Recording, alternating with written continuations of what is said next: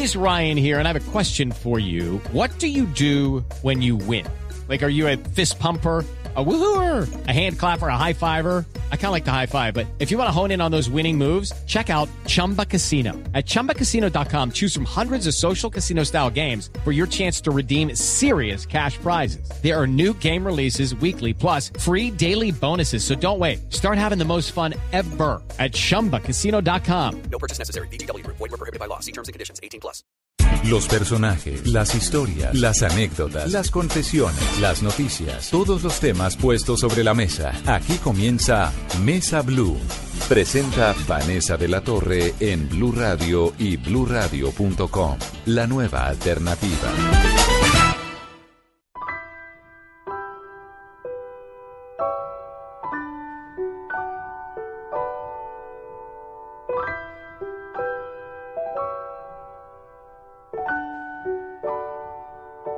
Los aretes que le faltan a la luna los tengo guardados para hacerte un collar. Los hallé una mañana en la bruma cuando caminaba junto al inmenso mar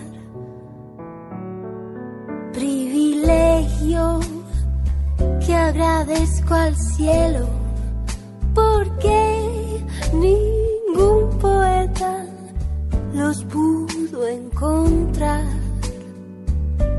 Yo los guardo en un cofre dorado, son, son mi única fortuna y te los voy a dar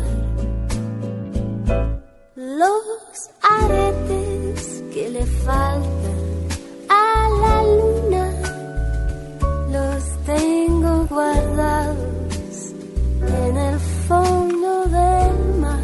Los aretes que le faltan a la luna, esta voz que están escuchando, tan deliciosa, es de Flora Martínez, que se ha reinventado, que se ha convertido en Frida, que canta y que está con nosotros en esta cabina aquí en Mesa Blue. Flora, bienvenida. Muchísimas gracias, qué rico por la invitación. Y sí, señores, es así de bonita como se ve en televisión. Tal cual, yo estaba, estaba expectante.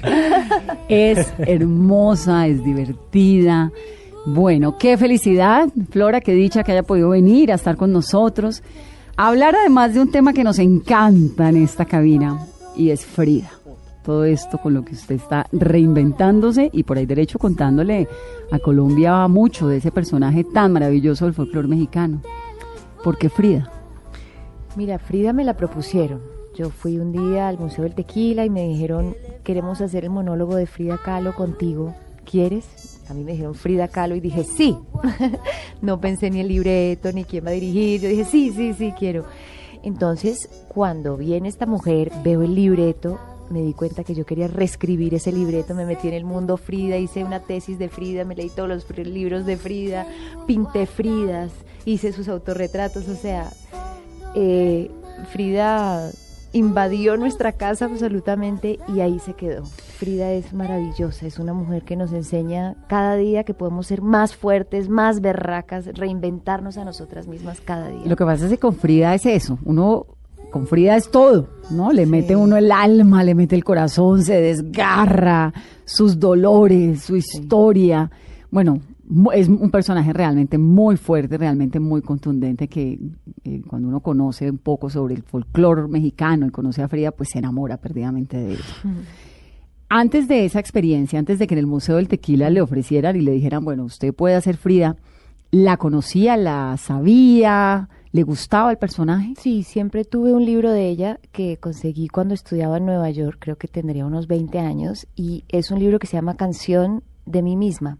Y es un libro que escribe una psicóloga que estuvo con ella los últimos dos años de su vida, que fueron los más dolorosos, que fueron cuando le cortaron la pierna, que fue cuando se divorció de Diego. Y realmente tuve ese libro, reescribí la obra después de haber hecho estas 18 eh, funciones en el Teatro Colón de la última temporada que hicimos ahorita en diciembre. Yo no había visto la obra, claro, siempre estaba adentro de la obra. Tuvimos la oportunidad de grabar la obra. Ahora esta nueva Frida que vamos a hacer para llevar es una Frida reloaded, como diríamos. Volví a leer este libro que es muy bello porque es donde le hacen un examen psicológico de ese que le muestran las figuritas y le dicen usted qué ve aquí. Entonces realmente es cuando uno puede ver el dolor, la tristeza, la locura que tenía esta mujer, pero Ese esa amor necesidad tan de desbordado vida. por ese Ay, hombre este tan mal marido que era además, tan infiel y tan feo. pero lo amaba como nada en la vida. Lo Entonces uno se pregunta, mejor vivir, poder probar el amor que ella probó tan absoluto, tan que no quede nada para uno, o vivir una vida sin amor. Yo creo que vale la pena ese amor, pero eh, eh, yo creo que las mujeres hoy en día, que es que esa también era otra época, podemos amar de esa manera, pero sin olvidarnos a nosotras mismas. ¿Tú qué dices? No, yo creo que hay que amar de esa manera, de esa intensidad, con ese desgarramiento, con esa pasión, con toda esa creatividad, con todo, pero que no le rompan a uno el corazón. Es lo único. Que por favor no nos rompan el corazón. Aunque tal vez es inevitable. Que dice, no Frida, Flora. No, yo creo que es posible. Doy fe, tengo un matrimonio de 11 años, tres hijos, somos felices, peleamos, no es- hemos estado a punto del divorcio muchas veces, pero somos dolorosamente honestos el uno con el otro y, y creo que la verdad es indispensable en un matrimonio, la comunicación verdadera. Mi esposo peca de que él no tiene filtro, le digo yo, no. Él es bastante, dice las cosas como son y yo tien- y más, bueno, él es el productor de este disco, entonces imagínate, encima. Ah, bueno, es esa combinación de arte además. no, es un pianista, y ¿no? un Sí. músico, es, es un productor musical, un jazzista, y yo me le metí en su, en, en su arena. Entonces él me dijo, sí, mi mujer va a cantar, mejor dicho, y entonces esto ha sido muy difícil, pero yo lo agradezco. Es el maestro más maravilloso que he podido tener. Ya vamos a hablar del disco, pero eh, qui- quiero volver un poquito a Soy Frida, Soy Libre. Eh, es una obra que ya venía rotando en México desde hace mucho tiempo, ¿no? Bajo la dirección de Jimmy Rangel. Mira, no, eh, la, el, el primer monólogo que había, habían dos monólogos, que esos han rotado por el mundo, que son Ajá. uno de, de Robles y otro de otro escritor mexicano, dos de hombres mexicanos. Esos han ido por todo el mundo. Cuando a mí me ofrecieron ese monólogo en especial, a mí no me gustó el texto. Me pareció que era un poco, que, que le faltaban muchas cosas de Frida como mujer.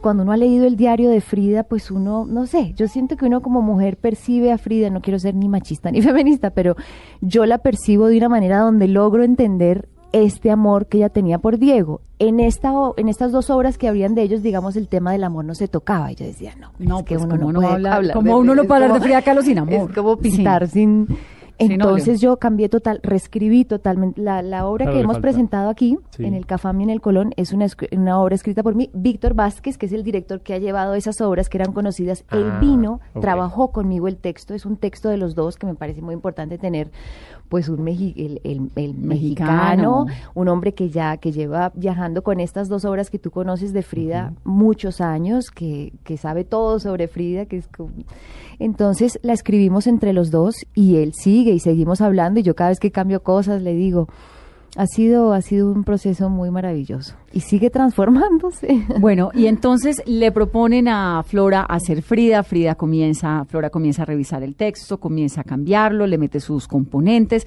se enreda profundamente con el personaje. Laura Villegas hace la dirección de arte, que es una directora, es- yo me atrevería a decir es la es directora que más queremos en este país. Bueno, Sí. Fabio Rubiano siempre trabaja con ella, ¿no? La obra del el, el labio de la liebre, el liebre, bueno, esa obra que ha sido, o Shakespeare, la última obra de, de Macbeth, ¿no? La es una, es, ella, es maravillosa. Entonces, creo que fueron muchos componentes que lograron que esta fuera una Frida muy femenina, muy, eh, muy de verdad, muy desgarradora, pero sin irse al drama. Claro, el acomplejo con Frida es que yo, por ejemplo... No, pues como es tan dramática, uno cree que le va a quedar grande Frida siempre. Usted en algo, sí, a usted en algún momento le dio esa sensación, ese, ese temor de que de pronto semejante personaje le quedara grande. Yo creo que yo tengo algo que es un, puede ser como una falencia, pero también es un don, y es que yo me meto así de cabeza en las cosas y no, y, y como que no miro desde perspectiva, entonces ya cuando salgo ya estaba ahí en el cafam con las luces prendidas y, y ya agarro el toro por los ca- ya no me queda de otra. Claro. Nunca pensé en cuál es la dimensión. Me metí a Frida hasta, como te digo, pinté sus cuadros. O sea, yo dije, a ver, y entonces hice sus ahorros y también la conocí muchísimo. Y la crítica fue bastante positiva. Pero ¿usted le preocupó? ¿Le, le tuvo miedo al comienzo o la primera función? No, No. Yo, yo siento que soy una mujer muy juiciosa eh, a la hora de, de de- de emprender cualquier proyecto, entonces me siento muy tranquila con lo que doy. Sí, sé que hay puntos de vista y que hay una gente que siempre le va a gustar, digamos, no, no todo lo que Sí, uno uno no hace, moneda pero, de oro pues para que le den a todo el mundo. pero Claro. yo creo que cuando uno hace un trabajo eh, eh, juicioso, donde ha hecho la tarea, donde pues ya no queda sino interpretar que es una delicia para mí encontrarme en las tablas nuevamente, como que este regreso a Colombia que no me lo esperaba. Además hay una anécdota muy linda que es la razón por la cual yo quise ser actriz es porque mi papá a los siete años me lleva al TPB a ver una obra que se llama Las dos Fridas. Yo era Ah, muy bueno. chiquita, yo no me acuerdo de nada. Me acuerdo que era, yo creí que era Vicky Hernández, pero debió ser Delfina Guidos porque yo le pregunté después y me dijo, no, no era yo, eran como Delfina, Delfina Guido y Margalida. Y yo veía como dos mujeres que se enfrentaban.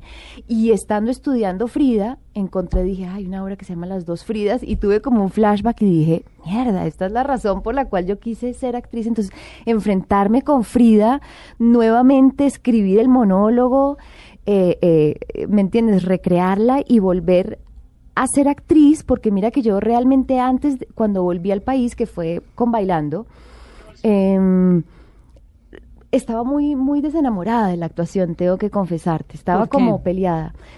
Realmente porque, digamos, después de Rosario Tijeras, muchas de las propuestas que recibí básicamente, por no decir casi todas, se limitaban a, mira, queremos que seas prostituta, queremos que, que seas drogadicta, queremos que, que te empelotes. No, yo sé, y es perfecto, y no te estoy diciendo que no haya papeles de, de- de- de- digamos, las prostitutas son unas mujeres como todas nosotras y que tenemos una historia que contar, pero era la manera como se cuentan las historias. Yo siento como mujer, un poco como Frida, que, las, que, que una mujer artista tiene una responsabilidad, hoy en día sobre todo, de... de de hablarle a las mujeres de lo que podemos ser, de no, de no ser algo y no quedarnos dando una voz donde lo que demos sean algo que, que, que- que no produzca, ¿me entiendes? Sí, Como no el daba estereotipo de, Exacto, de la latina fogosa, que digo yo. eh, Entonces, entonces, gracias a Dios, me encontré con, con mi esposo y él me alimentó toda la parte musical. Y me ¿A él lo bueno, conociste cuando llegaste de Nueva York o dónde? ¿Cómo a él fue lo esa historia de conocí. amor? Fui a hacer una, después de hacer Rosario Tijeras, que fue llevada a los Goya en España, me llamaron por Rosario Tijeras a hacer una película que se llamaba Tuya Siempre, una película española. Y él hacía la banda sonora de la película, yo en esa película me enamoraba de un pianista y él hacía de las manos del pianista. Entonces, te enamoraste de las manos de tu marido. Exactamente, ¿no? Y tenía una escena Claro. con él a cuatro manos y a mí me dijeron, bueno, vas a conocer al, al compositor de la banda sonora, José Reynoso, y yo me imaginaba así, un- José Reynoso suena compositor, me imaginé como un viejo barbudo. así, señor como, ya. ¿Cierto que sí? y cuando me abre este uruguayo, papacito, yo te- nos reímos mucho porque a él le dijeron, vas a conocer a la sex symbol colombiana, Rosario. Entonces, cuando nos conocimos, yo esperaba ver un viejo barbudo compositor y él esperaba ver a Amparo Grisales, yo creo, porque él después me decía, y entro yo, pues que yo soy muy, y los dos hicimos como, este, Wow. este, no, me esperaba otra cosa. Y mira, tuya siempre se llamó la película y tuya siempre me quedé de este pianista. Y es ¿Hace gracioso cuántos años fue? Once. 11 años. Bueno, ¿y cómo fue? Entonces se encontraron, tocaron piano juntos, comenzaron a grabar y ¿qué pasó? Eh, mm, no, fue, fue una historia compleja. Él tiene dos hijos que yo adopté de una. Una de las cosas que más amo de él es, es su paternidad. Es un, es un papá con todas las letras de la palabra, un ser, un ser humano muy, muy, muy maravilloso. Y lo adopté a él con sus, con sus chiquitos y ellos, y ellos realmente me fueron enseñando todas esas, esas falencias que yo tenía, yo era esta Rosario Tijeras que vivía con una maleta roja para arriba y para abajo, ¿no? Esta cosa de actriz, que es, que es un mundo de todas maneras muy complejo, porque es como que nunca, nunca tiene raíz en Sí, ningún lado. uno- sí, de acuerdo. Es, es complejo. Tiene su- Pues el mundo de la actuación, la, la sensación que yo tengo es esa, Sí. ¿no? Tengo una cantidad de amigos, actores, actrices, cantantes, cuyas vidas se parecen mucho en eso, que es como la vida metida en una maleta y una Sí. inestabilidad rarísima Absurda. porque tienen, sí, porque porque dejas tienen todo en un proyecto y después y se luego, acaba el ¡oh! proyecto, entonces uno, bueno, Chao, ¿Y ahora qué? ahora, y me voy y me reinvento y entonces es eso, eh, tiene su, su... Y lo conocí. Pero es a una él. cosa súper apasionada. Sí, sí, sí, sí, sí, sí, sí. Yo, por ejemplo, cuando estudiaba actuación, yo decía, no, yo no voy a poder tener una familia. Digamos, no veía que las dos cosas pudieran ir como de la Compaginarse, mano. sí, claro. No lo- Y realmente con él casi que, que fui eh, dejando la actuación, hice muy pocos proyectos, como te digo, siempre eran estos papeles como con esta cosa. Hace muy poco volví a recibir este mismo papel en una película ecuatoriana, una mujer directora, yo decía, qué chévere, una directora de fotografía bellísima, y el papel era, mira, ella es prostituta, le manda plata a su hija, pero se droga, pero se acuesta con el tipo que quiere, y yo decía, y yo decía, no, sabes que estoy feliz con Frida, estoy feliz con mi disco, estoy feliz como, no, ya no, Sí. Abandono pasa es que la también- drogadicción. y la No, lo que pasa es que también después de hacer unos Rosario Tijeras, No. pues es que Rosario es un personaje duro, Sí, pero ¿no? es un personaje con Fuerte. las- sí, pero es un personaje consistente en Claro. últimas, porque yo y no creas, no no era así en la película. El primer guion de Rosario Tijeras lo escribía un argentino.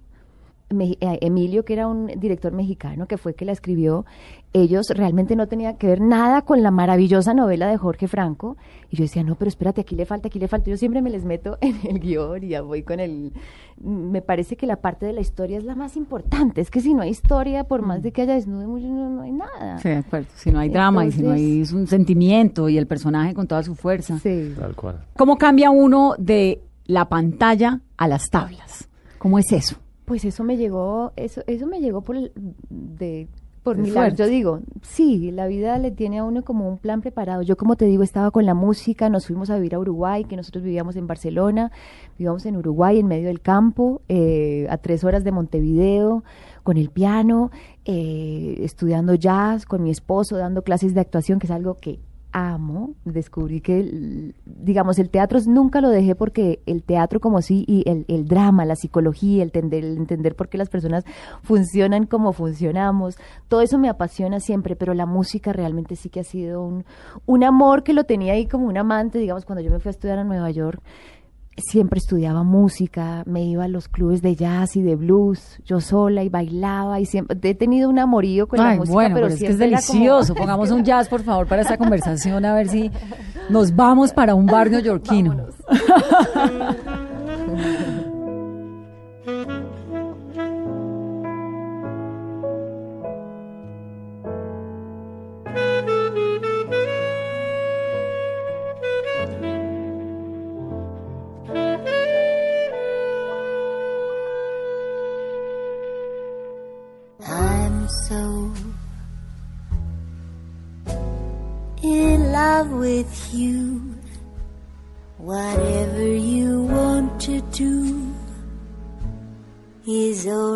with me.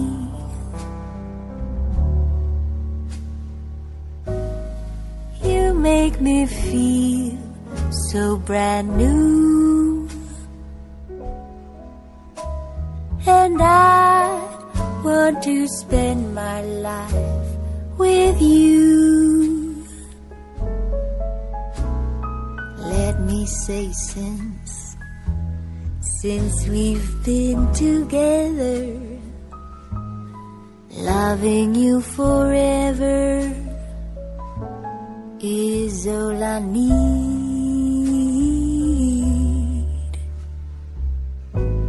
Let me be the one you come running to. Entonces, esta pasión por el jazz, obviamente que es una música que nos llega profundamente al corazón, florece aún más en Uruguay. Con ese marido pianista, pues no me imagino cómo fue ese romance. Y luego llega Frida. Con ese romance. Maestro, afinación y ritmo. Y yo no, feeling. No, no, no. La música, yo acostumbrada a mi actuación, que yo soy un Pura animal pasión. en pura pasión, instinto, me entrego. Mm, mm, mm. Afinación y ritmo. Bueno, pero es que uno en la vida necesita gente que le ponga eso. Pero tan duro, no. Yo creo que sí. Mentira, sí. Porque además hay un Muy momento duro. que uno lo aguanta, ya después no, Sí. o antes tampoco. Sí. Tal vez si a uno le ponen esa disciplina a los 20 años, mm, Es cierto. Yo uno no sale corriendo. tenido-. Y a los 50, no sé. Sí. ¿Tú cuántos años tienes? Voy a cumplir 40. Bueno, yo también, yo tengo 39 años Exacto. exactamente. Sí. Y a- en esta década me aguanté Es todo. perfecto. No sé si dentro de unos años esté igual. Ya ¿no? uno ya, ya lo que no aprendí, ya, si prudente ya no fui, Sí. ¿no? Sí. Entonces, ¿el que, qué te metió en la vida? Eh, todo ha sido, ha sido algo maravilloso. Este proceso de hacer Frida también, él veía que yo, digamos, claro, estaba al son como de los libretos que llegaban, de los personajes que llegaban, sabe que amo escribir, que soy una persona que me cuestiona y me dijo, es como, ay, ¿ustedes no vieron La La Land? Ah, ¿Lo han yo no visto? Claro. Ay, no lloraste. Bueno, es algo así. ¿Viste cuando el músico de jazz le dice a ella, escribe tu propia obra? Sí, sí, sí. Pero sí, esta obra sí. salió bien. que a ella le va. Le va es un pésimo. poco, mira, es un poco la historia de La La Land. ¿Qué tal ese final de La La Land? No, no contemos para No que contemos. se la Ah, vea. perdón. No nos la dañemos, Vayan a ver La La Land. pero es desgarradora. Bueno, no, él, él, él me ha ayudado a salirme, como decíamos, de esto de las actrices que es complejo, donde uno siempre depende de que alguien te llame, de que alguien te dé ese personaje que necesitas. Eh, el atreverte a escribir tus historias, a empoderar tu voz como mujer, a hablar de las cosas. Bueno, tú como periodista, de, alguna forma, digamos, te- tienes la posibilidad de hacerlo más. Uno como actriz, como le entregan el libreto y le entregan la historia, uno está de verdad que muy al son también de, de, de esta cosa que yo considero de las actrices que es de envejecer. Entonces ya envejeciste y entonces Bueno, ya, las digamos, las mejores también. actrices que nosotros tenemos, dime, no, pero no porque hay una, una cabeza detrás, que esa, digamos, esa Pero no es ese tiene- un no estereotipo tiene- tal vez muy colombiano, porque fíjate lo que acaba de pasar, por ejemplo, con Meryl Streep. Totalmente colombiano, ¿no? porque en Argentina las actrices entre Ah, mayores pero son ¿qué tal son la China? ¿Cómo se China llama? Zorrilla. China Zorrilla, que es esta argentina. o Norma Leandro. que- exacto. Pero aquí no tenemos esta cosa de la de, de- Del de- respeto del por la vejez. Sí. ¿Sientes eso? Totalmente. Nuestros mejores actores han envejecido y han muerto solos, olvidados. Aquí con que, con que ah, con Juan Sebastián Aragón ayer hablábamos, decíamos, aquí les, les dan un papel como para hacerles un favor, como para decirle, ay, mira, no, Casi que una espérate, o caridad, sea, sí. Hay una carrera que está hecha. Es, es, es complejo y creo que son cosas que tenemos que cambiar porque son quienes tienen toda la sabiduría. Creo que él me hablaba de una serie en Netflix, yo no la he visto, que son cuatro parejas de, de, de adultos donde narran sus historias, por favor, tienen toda la toda la sabiduría. Como me decía, yo pude conocer a Mercedes Sosa y hacerle una, una entrevista y ella me decía hay que cuidar a los niños y, a, los, viejos, adultos. a los adultos. Ellos son las, como en las tribus, la voz de la sabiduría. Si no, es que creemos que no sabemos todo y Eso es verdad. Hay que valorar, respetar y aprenderle muchísimo a las generaciones que ya han vivido un poco más que la nuestra. Hacemos una pausa en este domingo aquí en Mesa Blue. we clap along.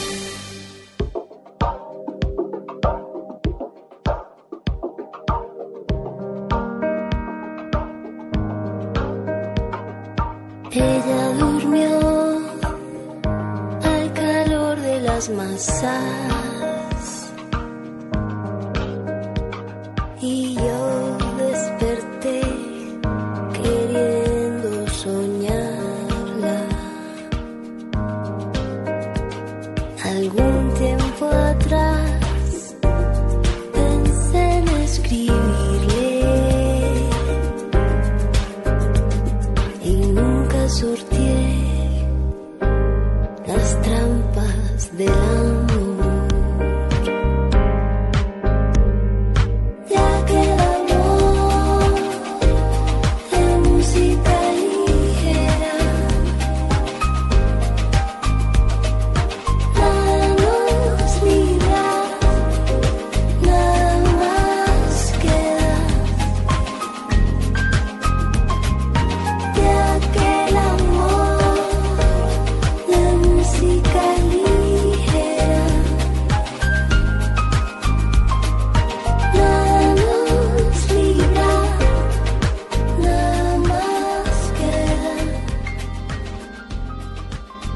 Señor mío, don Diego, escribo esto desde el cuarto de un hospital y en la antesala del quirófano.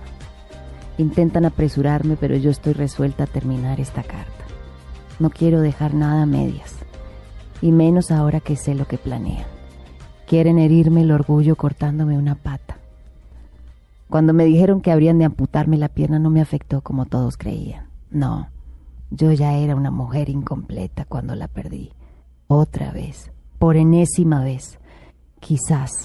Y aún así sobreviví. No me aterra el dolor y lo sabes. Es casi una condición inmanente a mi ser. Aunque sí te confieso que sufrí, y sufrí mucho. La vez y las veces que me pusiste el cuerno. No solo con mi hermana, sino con las otras tantas mujeres.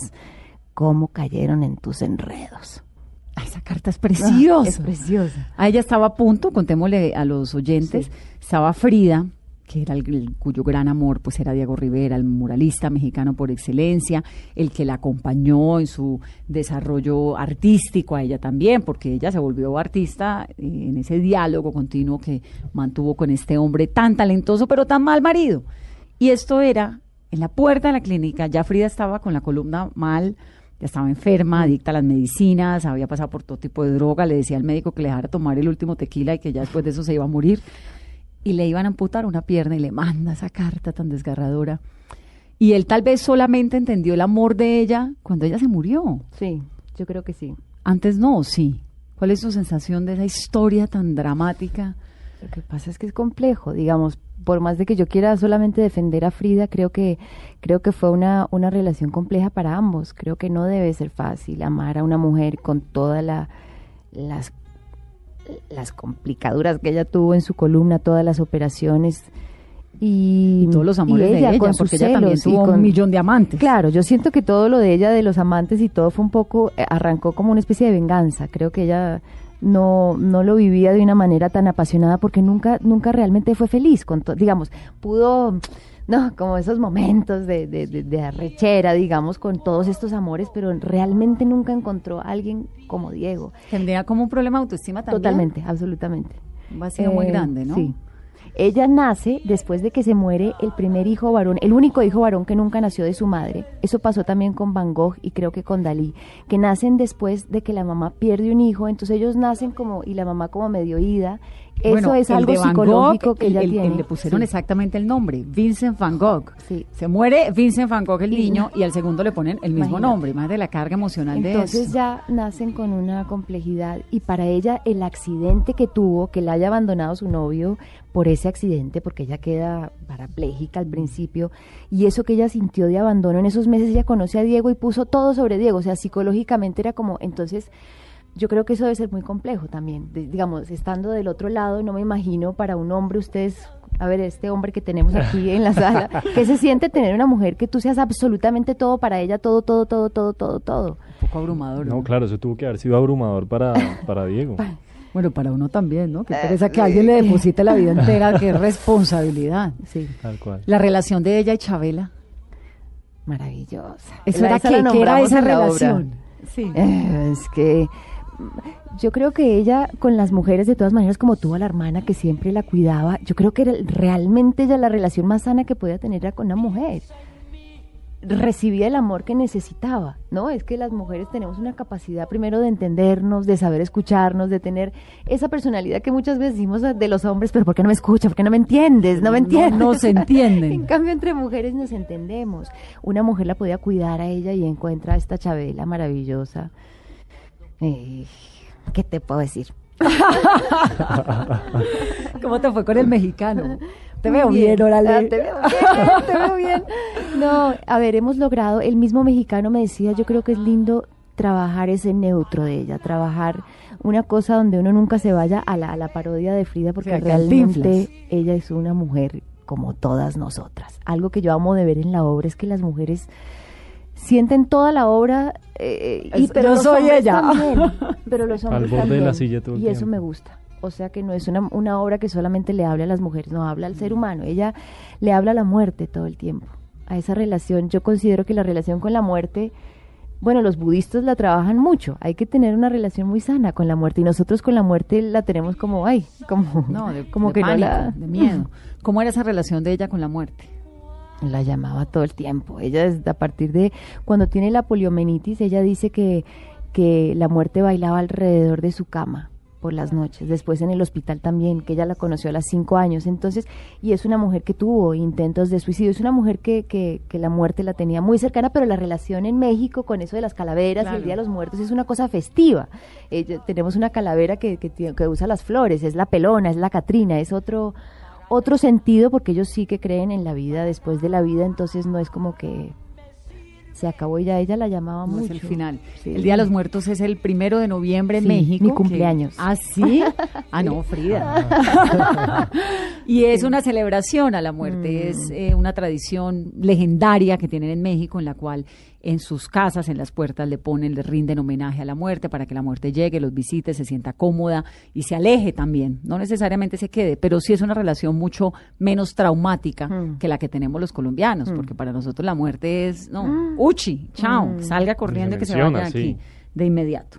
Flora, ese proceso cuántos años tomó el de asimilar a Frida? Porque tú me dices además que pintabas sus cuadros. Es decir, es, es una inmersión total. ¿Eso cuánto tiempo duró? Pues mira, yo, digamos, siempre llevaba a Frida conmigo como, como una amiga lejana, pero es que realmente a mí me propusieron, cuando yo estaba en Bailando con las Estrellas, creo que fue en diciembre y la obra era para abril, ¿no? No fueron años, fueron cuatro meses donde yo leí el libreto y no me gustó, entonces yo hice, no, espérate, esto hay que reescribirlo, entonces empecé, fueron como un posgrado de Frida y fueron cuatro meses. Nosotros cuando estrenamos en el CAFAM, realmente la obra estaba o sea, nació ahí, básicamente, porque estaba, estaba como con agujas. O sea, estaba para escribir una obra de Frida, imagínate, de investigar toda su vida. Claro, no, yo no dormí, meses. o sea, fue una inmersión en Frida psicológica. Y los hijos, mientras tanto, ¿cuántos años tienen tus hijos? Seis tiene mi chiquita, después tenemos de 12 y otra que ya va a cumplir 15. De 12 y 15 son los de tu marido. Son los de José, sí. Tienes una hija de 6 años que obviamente requiere todo el- el- toda la atención del mundo. Sí. ¿Cómo es esto de ser mamá, estar en el teatro, lo que le toca a uno, que es una cosa muy complicada? ¿Cómo lo manejas? Pues mira, yo creo que por eso también me he alejado de la televisión para poder estar con ella, digamos, yo le he dado, cuando nos fuimos a Uruguay era muy bebé, ahorita que ya empieza a crecer y a tener esa independencia que empiezan a tener eso, como a los cinco, a los seis, ya empiezo como a, volver a tener mi, mi tiempo, digamos, de, de, de crear y de hacer cosas y ella nos acompaña. Yo creo que los niños, no sé, Malena, por ejemplo, que es la mayor de José, es una pintora, entonces ella pinta los cuadros de Frida, ella hace el chiquito, él edita, entonces ya está ahí, quiere editar los videos. Y Sofi, que es la más chiquita, ella, mm, no sé, yo creo que a los niños hay que hacerlos parte de, de, de uno, de los procesos. Sí, Y ellos van entendiendo y se van como Sí, un poquito ella ya sabe quién es acomodando. Frida.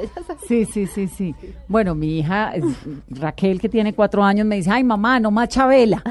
Y yo creo que odia a Chabela porque imagínate una niña de cuatro años, yo pongo Chabela Vargas todo el día siempre que cocino y entonces ella ya está como que, ay no más Chabela y la chiquita canta, bueno, en fin.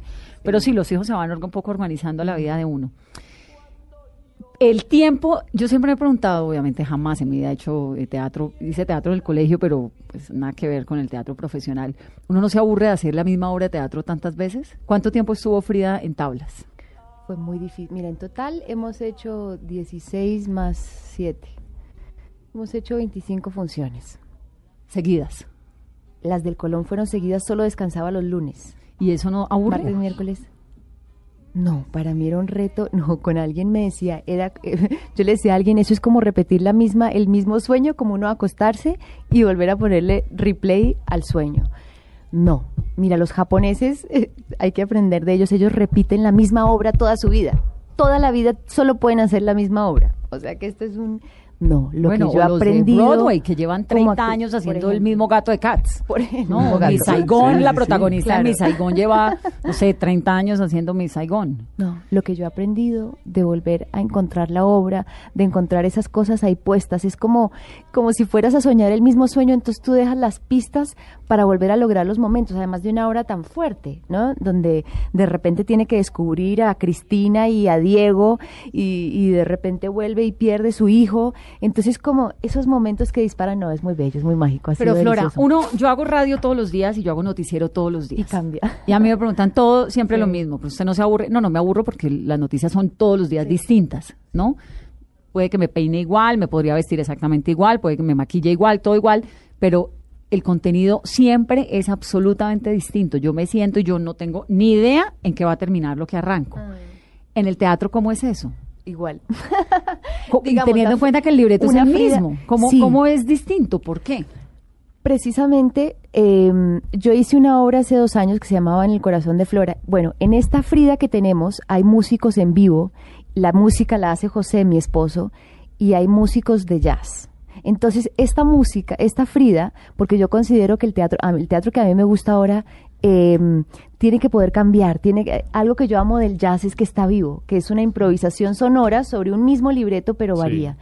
Y eso es lo que yo un poco hago en la obra. Digamos, la obra nunca realmente es la misma, ¿no? Hay unos días donde va a haber una Frida que está mucho más triste, hay otros días donde Frida sale mucho más brava, pero eso realmente no varía. Son como, como una pintura, una misma pintura, pero que cambia, cambia mucho la, la, la cadencia. Claro, día a puede ser como un pintor haciendo, reproduciendo varias Exacto. veces el mismo cuadro, su Nunca es el mismo cuadro, nunca nunca, es el es el mismo. mismo. Mm, Nunca es el mismo. ¿Y cómo lo sienten los espectadores? También hay reacciones diferentes. Totalmente. Ha sido muy bello el proceso de hacer esta obra porque la gente sale muy, muy, muy conmovida.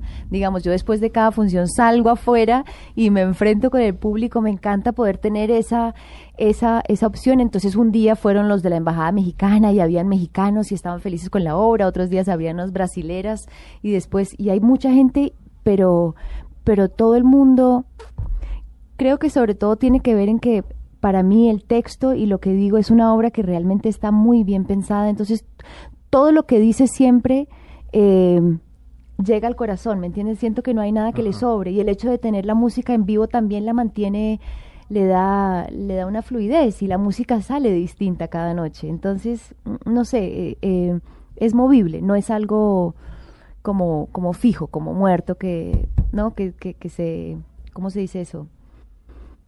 Sí, que se, que se, que se Como vuelva que- como... Exacto, como que se le salen raíces y está, Exacto. está ahí, es, es una estructura, pues. Exacto, no, Es, es un animal vivo, pues, exacto. básicamente. diría. Más Frida es un animal y vivo, Frida sí totalmente. que, sí que nos podría hablar de eso. Es imposible que es- cansarse de parte, yo te digo, porque a mí me decían eso, y yo realmente antes de empezar la temporada decía, "Ah, ¿cómo voy a hacer? Porque es que es una descarga, o sea, no es como, no, recitar poemas de, no, Claro. es una descarga, entonces yo decía, Toma ¿cómo mucha voy a, energía. y todos me decían, ¿cómo vas a sobrevivir 18 funciones seguidas? Y Lo fue hice. maravilloso.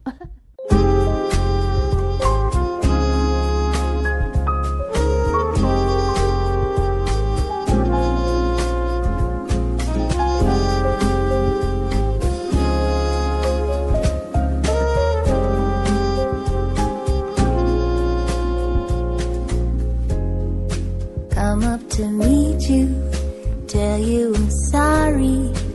You don't know how lovely you are. I had to find you, tell you I need you, tell you I set you apart. Tell me your secrets, ask me your questions. Ah, let's go back to the start running in circles, chasing our tails. Kids on a science. Nobody said it was Eso es easy. Flora Martínez cantando. ¿Y te sientes cómoda cantando en inglés? Siento más cómoda cantando en inglés. Realmente la, la cantada en español ha sido Frida también, que la trajo de, de cantar canciones como La Llorona, La Puñalada Trapera. Pero en inglés me siento, pues es que el inglés es mi idioma materno. Claro. Y la musicalidad del idioma inglés es otra cosa. Es mucho más fácil. ¿Te sientes mejor en inglés Sí. que en español? Sí, sí, sí. ¿Por qué es tu idioma materno? Mi mamá es canadiense y toda la vida me habló en inglés. Entonces yo tengo como la cabeza partida en dos. Y sí, claro. Para, para cantar es, es, mucho, es un idioma mucho más musical. Sí, más suena fácil, muy bonito. digamos. Yo siempre he pensado que decir las cosas que uno siente en inglés es mucho más fácil. Para mí es más fácil decir Sí, I love you que decir te quiero. O sea, sí. Sí. Me parece mucho más, es cierto, un poco más, obviamente me fascina la música en español, todo, pero a mí me cuesta más fácil decir lo que siento en inglés que en español. Sí, total. A ti te cuesta más, te, suel- te parece más fácil en mexicano. Total. Sí. Bueno, Flora, está, ha terminado esta primera temporada de Frida. ¿Qué sigue ahora? ¿Hay una nueva temporada? Tenemos una nueva temporada, ¿Arranca tenemos el cuándo? respaldo del Ministerio de Cultura, que la ministra fue la última función del Colón a ver la obra y dijo queremos apoyar a Frida, tenemos el respaldo del Colón, tenemos Trébol Comunicaciones también, entonces vamos para Medellín al Metropolitano 18, die- 17, 18 y 19 de febrero.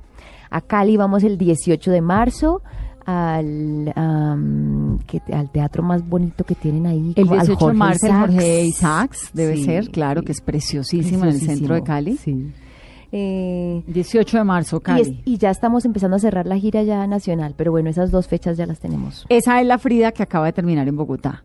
Y que hay, va cambiada. que va cambiada, ¿por qué?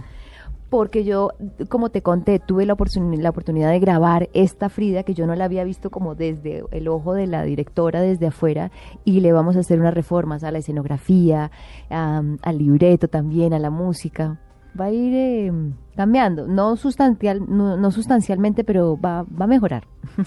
Bueno, ¿y qué sigue después? ¿Vas a volver a la televisión? ¿Le vas a apostar al cine? ¿Cuál es el proyecto? Seguimos con, seguimos con mucha Frida. Sigue Shakespeare in Love en el Teatro Colón para junio. eh, una obra maravillosa que está rompiendo todo en Londres. Entonces venimos a hacer eh, este Shakespeare in Love en el Teatro Colón. Sigo con la música.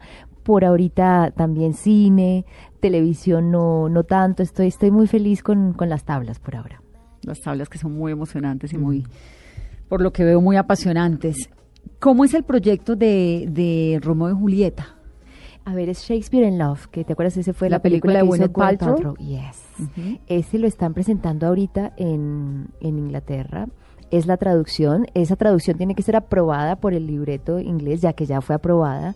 Y pues es el bebé del, del Teatro Colón. Yo- Es una obra demasiado maravillosa. Voy a poder hacer a Julieta, Romeo, voy a poder... Eso iba a decirte, porque ella hace los dos personajes. Sí, sí, ella es. Romeo, es Julieta, pero en algún momento, eh, ¿quién más hay en escena? ¿Con quién vas a compartir el Vamos a ver, libreto, el por ahorita estamos, eh, Diego León Hoyos va a dirigir, Ah, él es buenísimo. Buenísimo. Laura Villegas hace la dirección de arte y por ahora estoy yo. A ver qué Romeo me ponen. ¿Eso es cuándo? Eso es para junio. Bueno, muy Mm, bien. Mucho sí. proyecto. El 2017 se viene con toda. Sí, sí, sí, con toda. ¿Más hijos? Yo creo que por ahorita no, es que ya tres son una responsabilidad gigante y, y todos los proyectos que uno hace, creo que estás de acuerdo, son hijos que le piden a uno mucho, mucho todo Sí. y a mí me gusta dejarlo todo. Entonces, por ahorita no me encantaría. Amo ser mamá, amo el embarazo, amo, pero por ahorita, este añito no. ¿Y los niños de tu esposo y uruguayos viven aquí en Colombia? Ellos están aquí. ¿Y por qué? ¿Por qué no están en Uruguay con la mamá? Mm, A ver, ella no los prestó. Eh, no, digamos, tenemos muy buena relación, siempre hemos vivido todos muy cerca y todo, y ella este año se lo va a dar a ella de sabático como mamá y, y nosotros tenemos a los chicos. Perfecto. Sí, siempre han sido compartidos desde siempre y, y no los extrañábamos y ellos a nosotros entonces. ¿Y ellos cómo se sienten con una mamá tan joven, tan talentosa, haciendo de teatro, no sé qué, toda una personalidad en Colombia, felices. además? Son artistas todos, así que todos nos alimentamos y nos apoyamos. Bueno, pues Flora, es un gusto que estés aquí con nosotros en Mesa Blue, es un gusto esta conversación, Blue Radio, pues es tu casa, te esperamos con Romeo y Julieta. Muchísimas gracias. Y seguimos siguiendo a Frida Kahlo porque somos fans de ellas, de Frida y de Flora también. Bueno. Gracias por estar aquí con nosotros. Muchas gracias a ustedes. Un abrazo y feliz 2017. Feliz resto de domingo para todos ustedes. Somos Vanessa de la Torre, Julián Urbina y esto es Mesa Blue.